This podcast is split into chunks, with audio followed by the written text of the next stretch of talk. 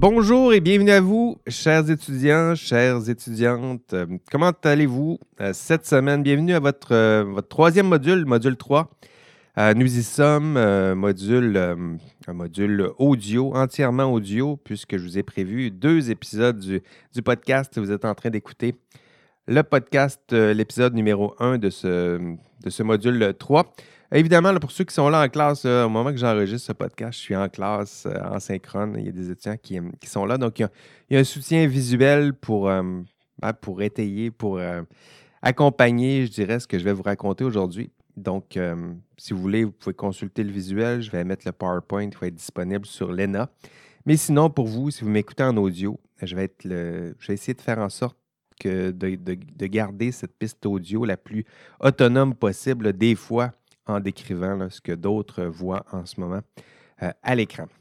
Merci à ceux donc qui sont en, en classe euh, synchrone Zoom aujourd'hui. J'aime bien avoir des étudiants live, puis des étudiants qui, euh, qui écoutent le podcast, qui, qui font les deux des fois. Donc j'aime bien vous offrir un peu cette, cette liberté. J'ai besoin d'étudiants qui sont là live, sinon je m'ennuie un peu. Habituellement, à 200 étudiants, on se retrouve toujours un petit groupe le mardi mi- midi. Mais j'aime aussi des étudiants asynchrones. Je pense que c'est un cours à distance. Faut, euh, ça fait partie du jeu. Euh, il y a des étudiants qui ne peuvent pas être là en ce moment, qui vont nous écouter en podcast, qui vont nous écouter en rattrapage. Donc, ça fait partie de la, formule. Euh, J'ai pas pu vous, euh, rencontrer la semaine dernière. J'aurais bien aimé vous rencontrer au moins pour entamer ce, cours du bon pied. Mais la semaine dernière, je vous le disais, j'organisais un, un congrès. Puis, puis c'est ça. Ça a exigé beaucoup de, de mon temps, beaucoup de plaisir. Euh, C'était la semaine sur la conduite responsable en recherche. Ça fait partie de mes, mes passions de, de chercheur. Mais euh, cette semaine, donc, j'étais avec vous. Content de vous retrouver. C'est mon petit, c'est mon petit euh, bonbon de, de la semaine. J'adore ben, rencontrer mes, mes étudiants. D'ailleurs, après le cours, je lis toujours le, le chat, le, le clavardage pour voir ce qui se dit, puis rire un peu avec euh, décalage de, vos bonnes blagues. Puis, euh, c'est ça, voir un peu les, les étudiants qui sont là, qui sont là à la fin. Euh, je regarde un peu les, les présences. Voilà. Donc, si vous écoutez les, les podcasts en ce moment, ben, vous manquez un peu ce, ce clavardage, mais j'espère rendre ce contenu intéressant pour, pour vous. Donc, aujourd'hui, ce que j'ai réservé pour vous, euh, c'est euh, des questions importantes. Euh, la faute, on va parler de la faute et du, manquement. On va essayer de voir si c'est si c'est fréquent. Si c'est fréquent, ben, ou, sinon, pourquoi? Pourquoi on, manque? Pourquoi commettons des fautes? Surtout, qu'est-ce qu'on peut faire pour, pour l'éviter, hein, personnellement, mais aussi collectivement? Dans les objectifs du module 3, euh, je vous ai donné quatre objectifs. Euh, premier objectif, définir la faute et le manquement. Donc, être capable. À la fin de chaque module, vous devriez être capable de regarder les objectifs, puis de vous dire oui, je suis capable. Donc, définir la faute et le manquement. Estimer le nombre de manquements et de fautes dans l'exercice de la profession. Ça ressemble à quoi? Un sur 1000, un sur 10 000, un sur 100 000. Nommer les principales causes de manquement. Pourquoi on commet des manquements? Êtes-vous capable d'y répondre déjà? Sinon, ben, je vais vous aider à répondre à cette question-là et nommer des pistes de solutions pour réduire le nombre de fautes et de manquements. Là aussi, ce sont des, des pistes que je vais vous pro- proposer un peu euh, plus tard. Au cours euh, numéro 1, nous avons vu un exemple de, de problème éthique, le cas de, Karen Duhamel. Euh, le constat que je voulais faire avec vous, c'est que les problèmes éthiques existent. Hein, Donc, les problèmes éthiques, comme ceux de Karen, existent. Ils sont rares, heureusement. Il n'y a personne qui veut se retrouver une fois par semaine face à ce, genre de, problème. Mais ça existe. Aujourd'hui, l'angle, il est un peu différent. J'aimerais discuter avec vous, réfléchir plutôt avec vous euh, du fait que certains problèmes éthiques ne sont pas rares. Hein, certains problèmes sont, plus, sont là en nombre, sont fréquents. Euh, on va regarder ensemble justement leur fréquence, on va regarder la nature des gestes qui sont les plus, souvent commis. Hein, ce sont eux que nous allons cibler euh, aujourd'hui. Des problèmes qui sont pas suffisamment grave pour être détecté, dénoncé, pour être sanctionné, mais des petits problèmes quand même qui, euh, une fois cumulés, étant donné leur, nombre, peuvent causer de plus grands dommages peut-être au, système professionnel. Je dirais que c'est la somme de ces petits comportements là, très légèrement déviants qui peuvent être problématiques pour, euh, le, système. J'aimerais aussi vous convaincre dans ce, module que, que vous faites partie du problème. Oui, vous, là. Euh, je parle à vous. Donc, je sais que c'est difficile à accepter. Euh, je sais que c'est peut-être un passage intellectuel plus difficile, mais j'aimerais vous démontrer que vous, vous aussi, euh, vous faites partie du, du, problème. je sais que vous pensez que le prof se trompe, que vous ne faites pas partie du problème, mais j'aimerais vous convaincre du contraire aujourd'hui. Donc, gros programme. Euh, j'espère, vous, convaincre. Euh, la question euh, principale que j'aimerais aborder avec vous, c'est est-ce que vous êtes personnellement à risque? De commettre des manquements? Est-ce que vous êtes collectivement à risque de commettre des manquements? comment gérer ce risque ou ces risques? Comment réduire ces risques? Ça fait partie des questions que j'aimerais aussi aborder. Donc, allons-y dans, l'ordre. On va définir les, les termes, c'est de, la philo, après tout, il faut définir un peu les, les termes. Donc, euh, la faute. La faute, c'est quoi? Ben, une faute, euh, ben, l'origine de faute, vous en direz un peu, là, ça vient du, terme faillita. Hein, c'est du, du latin. Ça veut dire euh, faillir. Hein, faillir, fall, fallere. Fallere, d'ailleurs l'anglais, le fall, tomber, ça vient de, de cette origine. Donc, on tombe. On tombe de haut, il y a des idéaux, puis on tombe. Donc, euh, la faute euh, se décline lorsqu'on regarde dans n'importe quel dictionnaire, vous allez trouver que rapidement, on passe de faute à manquement. On va essayer de les distinguer, là, mais euh, pour définir la faute, on parle de manquement. Manquement à quoi? Manquement à une règle morale, manquement à une prescription religieuse, manquement à des devoirs, manquement à des règles qui sont euh, dictées par un contrat, par exemple. Manquement à une norme, manquement à un principe, manquement à une procédure. Donc, vous voyez, il y a des règles, il y a des normes, des procédures, des devoirs. Puis un manque, une déviation légère, parfois prononcée. On parle aussi de manière d'agir qui manifeste un manque d'habileté et de prudence. Donc, ça, c'est des concepts. Vous voyez, la, question de la prudence, celle-là, c'est un concept qui est inspiré de l'éthique de la vertu. On en dira euh, plus euh, et davantage, je dirais, dans les, euh, prochains cours.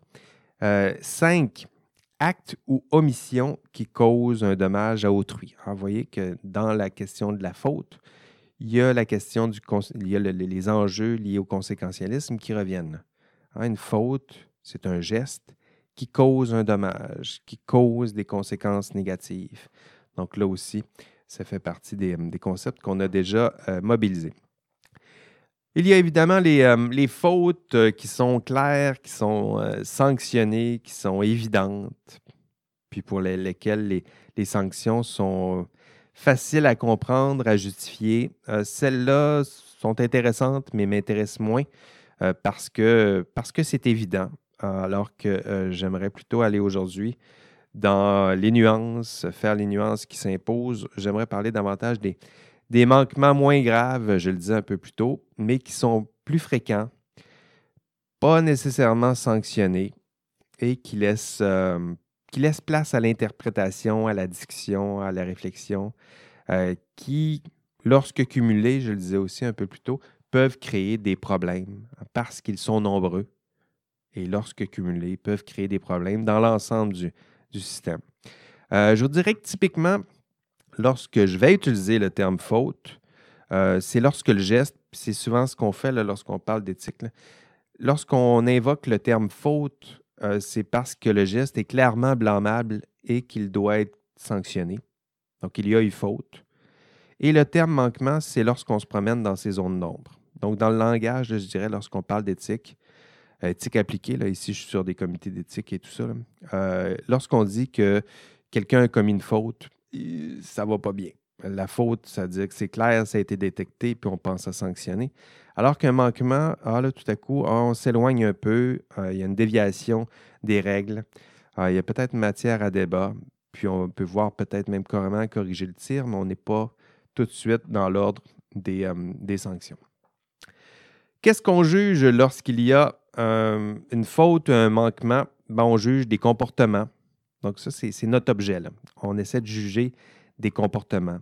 Est-ce que c'est un bon comportement? Est-ce que c'est les agissements, les actions, les attitudes? Donc, une mauvaise attitude peut être une faute si euh, le manquement est tellement grave qu'on pense à une sanction. Puis un manquement. Donc là, ça peut être une mauvaise attitude. Il faudrait corriger le tir, lui en parler. Ce type de langage-là, c'est maladroit. Donc là, on est plutôt dans l'ordre du, manquement. Qu'est-ce qu'on peut juger aussi? Euh, des, euh, ben, j'en parlais, des contradictions, des déviations des, des, règles. Puis, je le disais, euh, lorsque ces comportements, agissements, actions, attitudes dévient des lois, des règles, des normes, on se retrouve avec ultimement la nuisance à un système. nous, dans le cours, on va parler du système professionnel, mais ce qui est intéressant, c'est de voir le lien entre tout ça. Des, actions, des comportements qui, qui dévient des lois, des, règles, des normes, puis ultimement qui nuit à un système qui est plus grand, qui lui est au service euh, d'idéaux. Hein. Le système professionnel est, lié à l'idéal qui est celui du, professionnalisme, de l'honnêteté, euh, de la vérité. Donc, il y a des valeurs qui sont au, sommet de, tout ça. Puis, euh, je parle beaucoup, mais rassurez-vous, là, on va décliner euh, tout ça éventuellement, vous expliquer ça doucement, comment fonctionne ce, système. Je me, permettrai peut-être de préciser que déjà, l'erreur, hein, lorsqu'on parle de faute et de manquement, lorsqu'on parle d'une erreur, l'erreur, ce n'est pas une faute ou un, manquement. Donc, c'est ça, c'est un concept important. C'est pour ça que lorsque lorsqu'on accuse quelqu'un de manquement, souvent, il va plaider pour, pour l'erreur de, bonne foi. Euh, parce que justement, l'erreur, euh, elle, n'est pas blâmable. L'erreur fait partie de n'importe quel processus, je dirais, d'apprentissage. Même l'erreur en sciences, en recherche, ça fait partie du processus. Hein, ce qu'on veut éviter, c'est les erreurs qui sont liées à la négligence, sont liées à l'ignorance. Euh, donc ça, ça, peut être plus, plus blâmable, mais l'erreur en tant que telle pose rarement de, de problème. Hein, si elle est involontaire. Euh, absolument, on ne sanctionnera pas ce, type d'erreur. Les fautes et les manquements euh, ne sont pas tous de la même gravité. Euh, donc, ça, c'est des nuances qu'il faut faire. Plus elles sont graves, plus la sanction sera importante. Donc, ça, c'est important aussi de faire les nuances. Lorsqu'une personne pose un geste, il faut évaluer la gravité du geste puisqu'éventuellement, si le geste est très grave, il peut y avoir une sanction plus, plus importante. Et cette gravité euh, va varier. Elle varie comment? Comment peut-on juger qu'un geste est grave? On va regarder l'intensité euh, du geste, la fréquence du comportement. Est-ce qu'il le fait une fois très intensément? Est-ce qu'il le fait plusieurs fois? C'était quasiment rien, mais ça fait 100 fois qu'il fait le même comportement. Le, deuxième critère, c'est l'importance et la force de la règle ou de la loi en question. Donc, est-ce qu'il a dévié? Il a dévié d'une règle? Mais quelle règle? Le code criminel ou un code que j'ai créé avec deux, trois amis, le, code d'accès à la petite cabane dans l'arbre. On voit bien que ce n'est pas le même genre de, code et, et ce n'est pas la même importance. Et enfin, je le disais, fréquence et intensité des conséquences néfastes. Qu'est-ce qui fait qu'un geste est grave? Ben, c'est les conséquences. Est-ce qu'elles sont là? Est-ce qu'elles sont intenses, ces conséquences? Est-ce qu'elles sont fréquentes, ces conséquences? Donc, ça, ça fait partie des, différents critères sur lesquels on peut s'appuyer pour juger de la gravité d'une faute ou d'un manquement. OK, je voulais définir les termes. C'est fait. C'est rapidement fait, vous me direz, mais ça se réécoute, ces podcasts-là. Puis ça se lit aussi les PowerPoint. Donc, le but, c'était de vous familiariser un peu avec les termes faute, manquement, donner quelques définitions, quelques notions. maintenant, est-ce que la faute, en deuxième objectif de ce module, je vous avais dit estimer le nombre de manquements euh, et de fautes dans l'exercice de votre profession? Est-ce que vous pensez que c'est fréquent, les fautes et les manquements dans l'exercice de votre profession? Pour, euh, estimer le nombre de fautes et de manquements, euh, vous devez réaliser que votre, l'exercice de votre profession, ça se passe dans un milieu de travail. Donc ça, c'est important comme, euh, comme notion, c'est-à-dire que l'exercice de la profession, euh, ça, ne se fait pas euh, comme ça dans, sur un nuage. Ça va être dans un milieu de travail et ce milieu de travail génère avec lui toutes sortes de, de, problèmes. Donc, peu importe la profession que vous allez exercer, vous allez vous retrouver dans un milieu de travail et c'est ce milieu de travail humain qui peut générer toutes sortes de, problèmes euh, statistiquement, là, vous irez lire le, rapport au module, euh, au module 3. Donc, le rapport, c'est un rapport de la National Business Ethic Survey que je vous ai, je vous ai partagé, que je vous ai partagé en lecture cette semaine. Euh, vous allez voir que dans le milieu de travail, ben, les chiffres sont assez impressionnants. C'est-à-dire que 50% des travailleurs, donc 50% d'entre vous, vont commettre des gestes, un des gestes suivants. Donc, un, si vous êtes 20, euh, il y en a 10 d'entre vous qui vont commettre au moins une fois le geste suivant. Mensonge, mentir, avec toutes ses déclinaisons, vol, 11% euh, violation des politiques internes, que ce soit sécurité, santé, qualité, 15 Comportement inapproprié, si c'est assez, euh, large, 21% Harcèlement, vous demandez, y a-t-il encore du harcèlement au boulot? on mesure ça à peu près 10% Donc, vous êtes 20, il y en a euh, deux qui vont euh, commettre des gestes de l'ordre du harcèlement. Discrimination, violence psychologique, plagiat. Donc, tout ça, ça fait partie du 50% Au moins, donc la moitié d'entre vous, au moins une fois, ce genre de geste-là va être, euh, va être posé. Donc, choisissez votre, votre poison, mais les chiffres sont ce qu'ils, sont ça ne ment pas, pas très encourageant. Euh, une personne sur deux, sûrement ceux qui sûrement ceux qui sont pas là en ce moment, ceux qui ne m'écouteront pas ni en podcast ni live en ce moment, c'est sûrement ce 50 %-là. À moins que non, à moins que vous fassiez aussi partie de ce pourcentage, on y arrivera euh, bientôt. Donc, vous irez consulter le, rapport si vous voulez le, détail de tout ça. Vous allez voir que plusieurs comportements, c'est décliné, plusieurs pourcentages. Euh, ici, là, ceux qui sont en classe le voient un peu quelques, quelques pourcentages, quelques gestes. Euh, mais vous aussi, vous irez consulter ce, rapport pour voir comment ça se, ça se décline, tout ça, comment ça se manifeste. Et, euh, les membres d'ordre professionnel maintenant? Est-ce qu'ils commettent des fautes, des manquements? Je vais me servir de l'ordre des, ingénieurs du, Québec, qui est un, des, ordres professionnels avec le plus de, membres. Euh, L'Ordre des ingénieurs, c'est plus de 62, 63 000 membres. Euh, il y a à peu près 182 enquêtes euh, par année. ici, c'est les nombres que j'ai ici. donc, 190, disons 200 enquêtes par année. 300 membres visés. Donc, est-ce qu'ils sont tous coupables? Non, mais il y a 300 membres visés. Donc, on est de l'ordre de 300 membres concernés où il y a des plaintes avec euh, sur 62 000 membres. Donc déjà, ça peut vous, euh, vous donner un, peu un ordre d'idée. 19 coupables avec sanction. Donc les fautes sont là, là. 19 coupables sur 63 000 membres avec sanction. Donc eux vont être sanctionnés. Et là, vous vous dites, ben, ce serait, ben là, c'est rien. C'est quoi le problème? Pourquoi on parle de, ça? Donc, 65 000 membres, vous vous dites 20 euh, coupables sanctionnés, euh, c'est pas, pas si tant pire. C'est pas si tant pire que ça. Euh, puis, puis vous avez raison.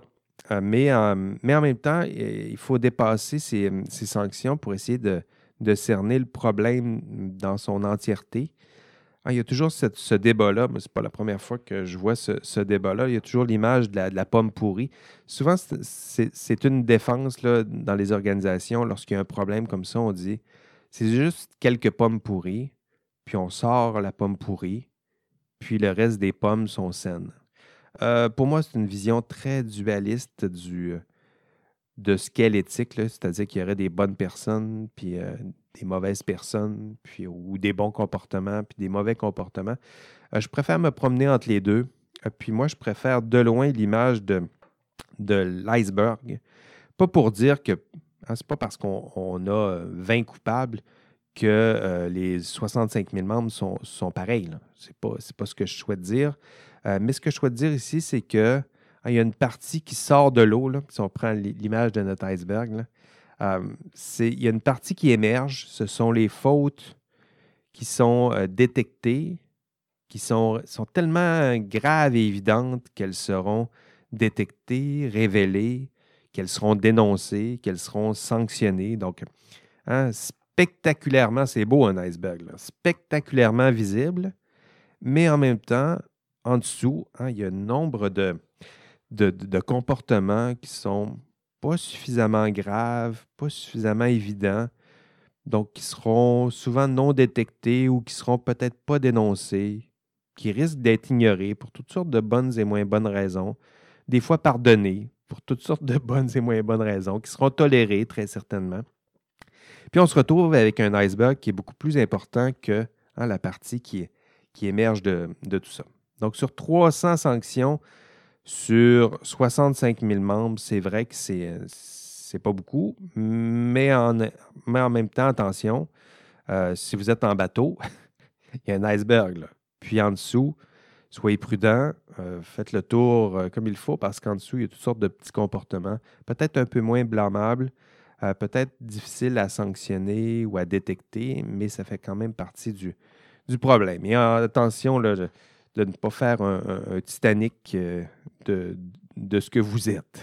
je ne sais pas si je peux le formuler comme, comme ça. Donc, attention à la partie euh, immergée de l'iceberg. C'est elle la, plus grande? C'est du moins c'est l'image que je souhaite que vous gardiez en, tête. Hein. plein de petits comportements pas suffisamment graves pour être détectés, dénoncés, sanctionnés, mais qui ont euh, assurément des, des répercussions importantes en termes de, de volume, de nombre. Peut-être même plus problématique que la faute franche et sanctionnée. je le disais encore, compte tenu de leur nombre. À la limite, s'il y avait juste ces neuf-là qui commettent des gestes tellement graves qu'on les sort du lot, le problème, il n'y en aurait pas tant que ça. Le problème, c'est que c'est la partie émergée. Puis en dessous, il y en a d'autres comportements. Ces comportements aussi, on doit s'y attaquer si on veut réduire, je dirais, la, la taille de, l'iceberg. Euh, d'ailleurs, si vous voulez voir un peu à quoi ça ressemble un système euh, meurtri euh, qui, souffre, donc un système qui, une fois qu'il est meurtri et corrompu, peut finir par corrompre les, acteurs. je vous en ai présenté un peu une prémisse avec le, cas de, de Karen Duhamel. mais je vous invite à aller consulter la section de l'ENA sur la, commission Charbonneau. Donc, une grande commission qui a eu lieu euh, il y a maintenant quelques, quelques années. Donc, ça a été créé en, 2011, cette commission. Donc, pour vous, ça fait partie de l'histoire. Euh, pour moi, ça fait partie de l'histoire récente, mais je comprends. Euh, je suis conscient que pour vous, vous étiez assez jeune à ce moment-là, mais c'est intéressant pour vous de vous, vous y plonger, hein, peut-être pour voir à quoi ça ressemble un système qui est problématique, qui est promu, qui est meurtri, qui est corrompu, puis qui peut corrompre, hein, c'est un, système qui, lorsqu'on s'y attaque pas, peut corrompre les nouveaux acteurs qui sont intégrés à l'intérieur du, système. C'était le, système à l'époque, avant 2011, donc avant cette, commission-là. On est plutôt dans l'ordre de 2001 à 2009. Donc, à quoi ça ressemblait dans ces années? Euh, pourquoi avons-nous décidé de faire une commission? Quelles sont les modifications qui ont été faites depuis euh, pour vous permettre d'exercer avec, euh, avec intégrité votre, votre profession. Donc, je vous invite à aller, aller euh, consulter ce module sur la, commission Charbonneau et ben, observer le système, observer encore une fois, comme un, système si on n'agit pas sur le système en tant que tel. Si on agit, si on agit seulement sur ceux et celles qui sont sanctionnés, euh, ça ne fonctionne pas. Hein, ici, il a fallu s'attaquer carrément au système parce que le système protégeait les initiés, euh, protégeait la dénonciation, euh, faisait du bullying à l'endroit de ceux et celles qui souhaitaient intervenir.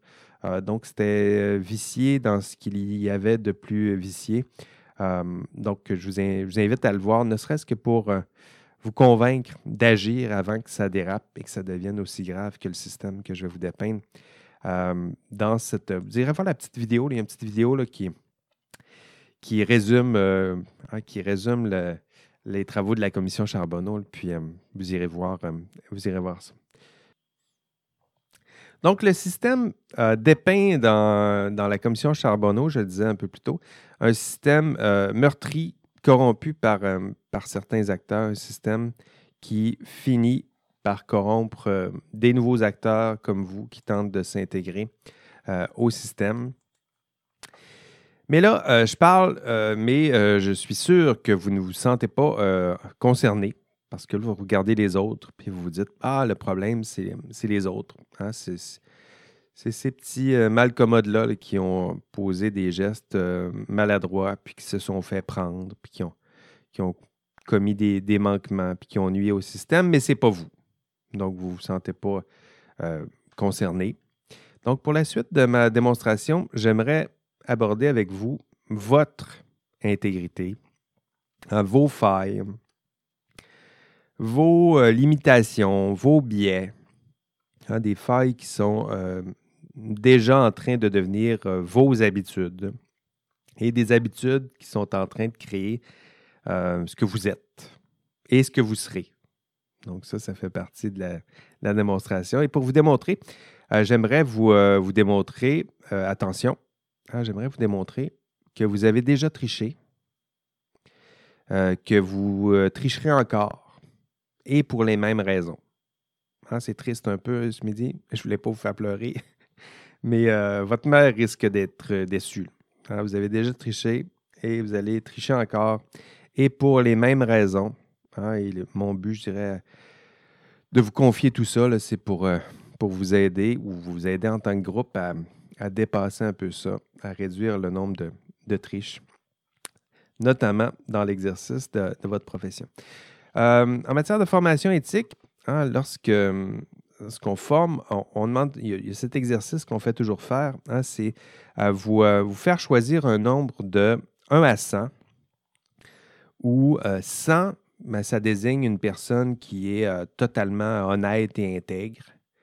Puis 50, euh, c'est une personne moyenne, c'est monsieur, madame, tout le monde. Puis 0, ben, c'est une personne euh, corruptible, totalement manque d'intégrité, un criminel en puissance. Donc de 0 à 100.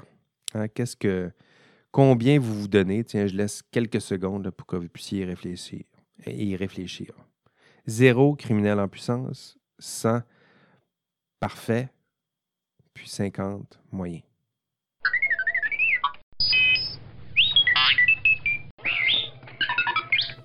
L'indice cette semaine, pointe de l'iceberg ou pomme pourrie. Typiquement, euh, vous vous croyez légèrement ou carrément supérieur à la moyenne, je dirais. C'est pas pour rien que j'ai dit 50, c'est l'homme moyen c'est que typiquement, peu importe à qui on demande ce, genre de questions-là, c'est encore plus vrai lorsqu'on demande, on pose cette question-là à des, des professeurs d'éthique qui, euh, qui pensent qu'ils sont carrément au-dessus du, du lot. Euh, mais typiquement, vous avez tendance à euh, vous juger légèrement ou carrément supérieur à la norme. Je pense que c'est ça. C'est pas possible de mesurer sur 100 votre intégrité. Mais ce qui est intéressant ici, c'est de voir que vous pensez légèrement ou carrément supérieur à, la norme. Vous irez voir sur le. Euh, j'ai prévu un, sondage à, cet effet au module, au module 3. Donc, typiquement, vous allez voir le sondage. D'abord, il faut répondre au sondage. Puis ensuite, vous allez voir une belle pointe de tarte où on se donne carrément 90, 60, 70. Puis, euh, ils sont très rares, ceux qui vont se mettre 30, euh, 20. Très rares. Et en plus, vous allez voir que vous surestimez votre groupe. Donc, il y a une autre question que je vous pose. je vous demande, est-ce que vous, est-ce que vous considérez que votre, votre groupe est à peu près intègre normalement ou est très corrompu ou est très intègre? Puis typiquement, vous jugez que votre groupe aussi est légèrement supérieur à la norme. Donc ça, ça fait partie des, des biais que nous avons euh, en nous. Là. On se pense légèrement ou carrément supérieur à la norme. Puis en plus, on pense que le groupe auquel on appartient est légèrement ou sinon lui aussi carrément supérieur à la norme. Donc, vous voyez là, des, de belles petites euh, surestimations. La vérité, ben, la vérité, c'est que nous avons tendance à nous surestimer. Donc, ça, c'est le constat que j'aimerais vous, vous, euh, vous, partager. Euh, cette surestimation, notre capacité à surestimer nos propres compétences, et pas seulement en éthique. donc, vous irez voir les. Je vous ai parlé dans le, PowerPoint de l'effet Dunning-Kruger. Vous connaissez sûrement cet effet-là. C'est un biais, un des biais psychologiques les mieux, euh, les mieux connus, c'est-à-dire que c'est les personnes les moins compétentes. On parle de vous, là. Ben oui, vous commencez, vous êtes à l'université. Donc, vous êtes les personnes les moins compétentes ont tendance à surestimer leurs compétences. Puis les personnes les plus compétentes, pensez à l'homme le plus sage que vous avez rencontré sur votre lieu de stage. Lui, il a tendance à sous-estimer ses compétences.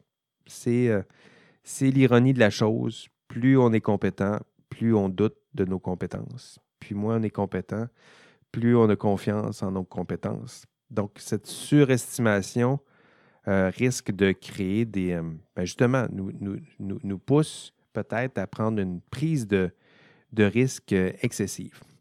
Donc, au début du cours, je vous le dis, vous surestimez vos compétences éthiques, hein, comme, nous, comme nous tous. Puis le constat que je voulais faire avec vous, c'est ça. Mais à la fin du cours, hein, à la fin du cours 12, si je réussis votre formation, et c'est ce que je souhaite, vous sous-estimerez vos compétences. Hein? vous aurez peut-être, vous aurez assurément l'impression d'être mal outillé peut-être pour affronter les problématiques de votre profession, mais ce sera bon signe. Hein, pour l'instant, vous pensez que vous êtes suffisamment équipé. En tout cas, typiquement, c'est ça. Alors qu'à la fin du cours, vous allez avoir des doutes euh, sur vos propres compétences. Puis ça, ce sera, ce sera le, meilleur, euh, des signes, puisque vous allez vous, euh, justement, peut-être chercher à, accroître ces compétences, aller chercher les, ressources de l'aide, combler vos propres incompétences et, lacunes.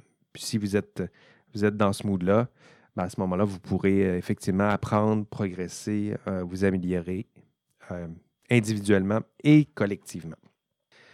Attention, il y a des conséquences à cette euh, surestimation. Les risques, euh, donc il y a des risques, je le disais, qui sont associés à cette surestimation collective, individuelle. le risque, je le disais, une prise de risque inutile, comme celui qui, qui surestime, ben, vous êtes dans d'autres domaines, donc il y en a plusieurs. Pensez-y, surestimer la résistance d'une pièce ou la résistance d'un ou la durée d'un pont. Hein? Qu'est-ce qui se passe lorsqu'on surestime? Bon, on peut surestimer sa capacité à, je sais pas, tolérer une charge ou une tension. Puis à ce moment-là, ben, ce qui risque, c'est la cassure, la brisure, euh, sinon euh, l'effondrement. Donc euh, voilà, c'est cette forme de surestimation individuelle collective. Je vous la mentionne aujourd'hui, mais ça va revenir en classe. Cette surestimation n'est pas le, propre de, l'éthique, que je vous le disais. c'est un peu partout. C'est le, ben, si je vous donnais un, autre exemple, peut-être la conduite automobile. Texter au volant, par exemple. Donc, tout le monde voit qu'il y a un risque, mais on se sent très compétent malgré tout pour texter.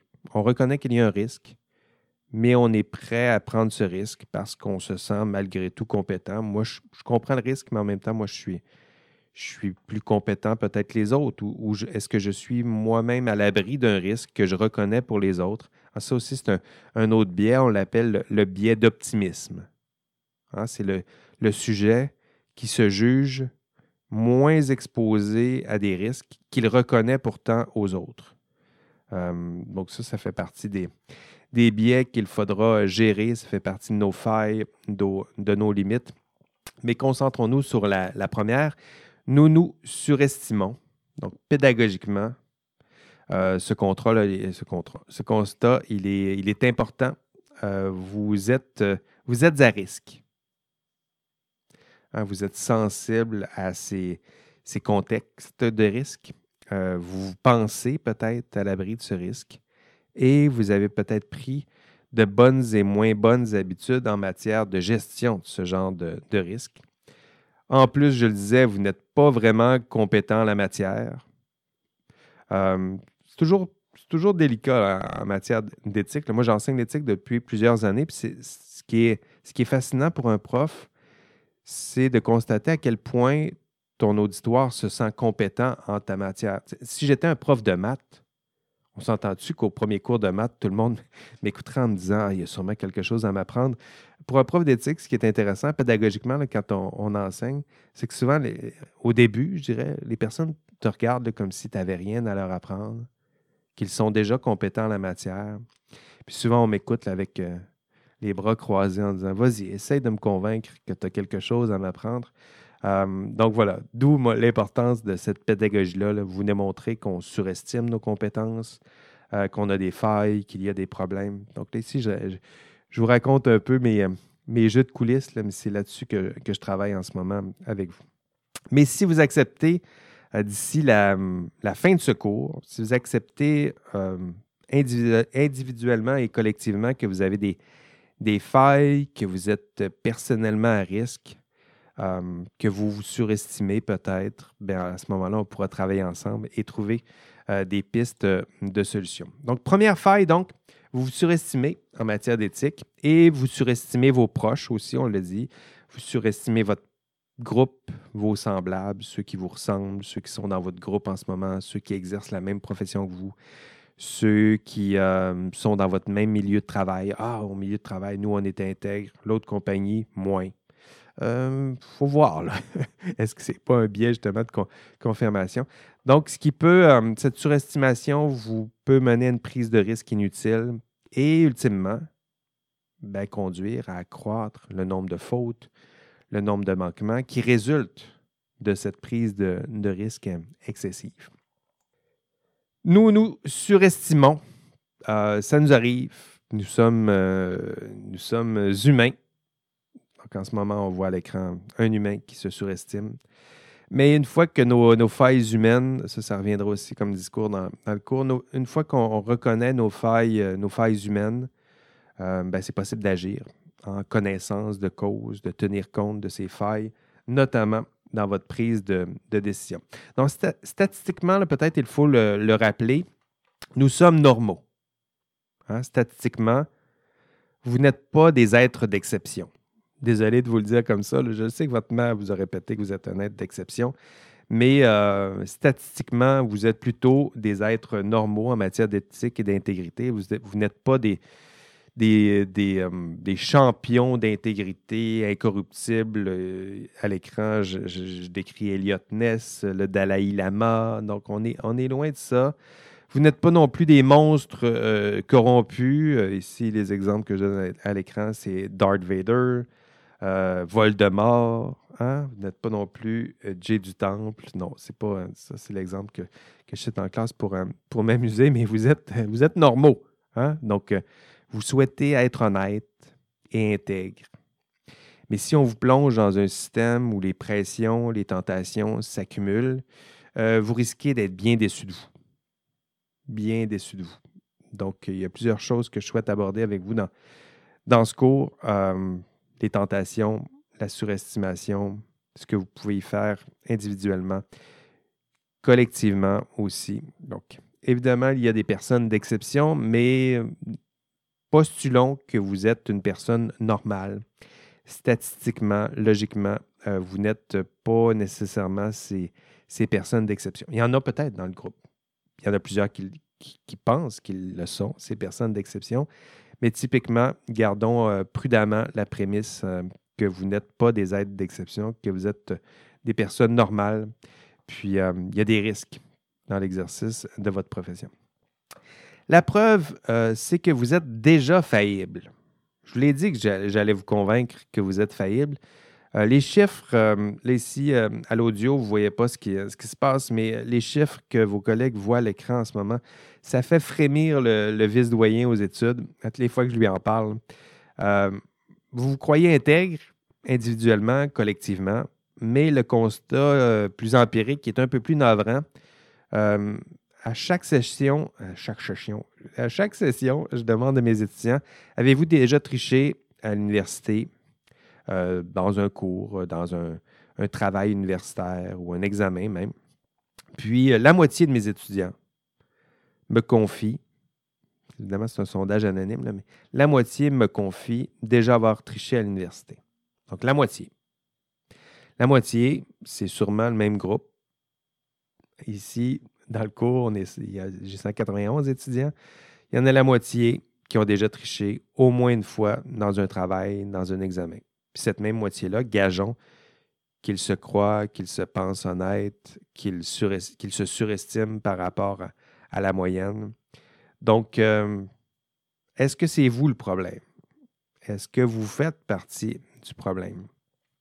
Un étudiant sur deux a déjà triché.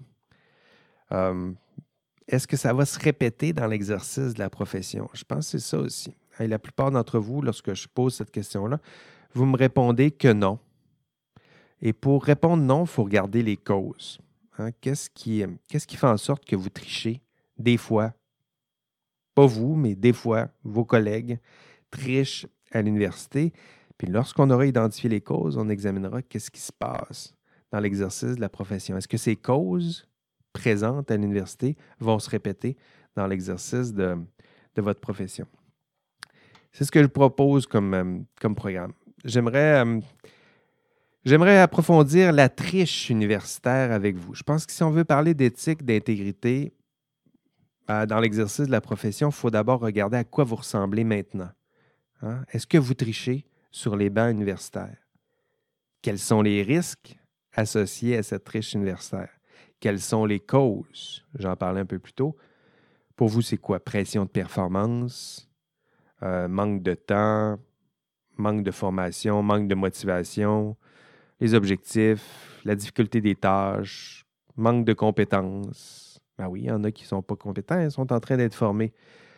Paresse, ça arrive. influence des pairs, très certainement. En des causes pourrait peut-être se répéter dans l'exercice euh, de la profession? Est-ce que vous pensez que ça va changer? Pression de performance, manque de temps, manque de formation, objectif élevé, délai euh, serré, difficulté de la tâche, manque de compétences. Ça revient, paresse. Allez-vous arrêter de, de, remettre des fois quelques travaux au lendemain? Influence des pairs. Est-ce que c'est actif en ce moment? Est-ce que ça va arrêter tout d'un coup lorsque vous exercerez votre, profession? Donc, c'est cette réflexion-là que j'aimerais faire avec vous. Euh, donc, attention à la théorie de, je le disais un peu plus tôt, la théorie de la pomme pourrie. Ce euh, c'est pas parce que 50% de mes étudiants me confient qu'ils ont déjà triché qu'il n'y a pas de problème avec l'autre 50% hein, Je pense que cet exemple-là est peut-être plus concret. Est-ce qu'il y a 50 pommes pourries il faut les sortir des programmes? Non, le problème est beaucoup plus euh, complexe que ça. Même parmi ceux qui me le confient, euh, ça ne veut pas dire que les triches en question sont sanctionnables, sont blâmables. Euh, donc voilà, il faut faire ces, nuances. Est-ce qu'il n'y aurait pas plutôt l'image de cette pointe de l'iceberg? Donc, cette démonstration de vos, euh, de vos failles individuelles et collectives euh, va se poursuivre dans les autres modules. D'ailleurs, je vous annonce un peu le programme. Au module 3, c'est le module qu'on fait en ce moment. Deux questions, euh, deux affirmations. Vous avez tendance à surestimer votre propre intégrité morale. On est en train de s'aventurer. toujours au module 3, vous avez déjà triché, vous le ferez encore et pour les mêmes raisons. J'y arriverai dans l'épisode 2 du, podcast de cette semaine. Module 8, vous avez tendance à être plus loyal envers votre employeur qu'envers votre ordre professionnel. Euh, ça, c'est fort. On y reviendra un peu plus tard. Module 9, vous avez tendance à privilégier vos intérêts personnels et ceux de vos proches. Ça, c'est important aussi pour comprendre les enjeux éthiques. On va voir le conflit d'intérêts au module 9. Module 10, vous avez généralement tendance à vous plier à l'autorité. Donc ça, ça fait partie des, pressions exercées qui peuvent conduire à certains manquements. Module 10, toujours, vous adoptez généralement les comportements de vos, vos pairs ou de vos collègues. La, la pensée de groupe, les pressions groupales, on verra ça là aussi au module 10. Et euh, le but de cette longue démonstration qui va s'étirer sur plusieurs modules, c'est de vous démontrer que chacune de ces tendances participe euh, au problème dans son entièreté, que le, cumul de ces différentes tendances-là crée un problème qui est, plus systémique, organisationnel. Lorsqu'on parle du système professionnel, il faut s'attaquer aussi aux systèmes qui sont liés au professionnalisme. Puis ça, on va, s'y attaquer d'ici la fin de la session. Ce sera tout pour cette première partie du, podcast. On se retrouve au prochain épisode et nous allons parler des causes de la triche, évidemment en classe. Mais là, on va prendre le temps de, faire les choses en bonne et forme, identifier les causes, mais aussi les pistes de solutions. Donc, c'est tout pour cette partie 1 du, du podcast. On se retrouve à la partie 2. Allez, bye bye.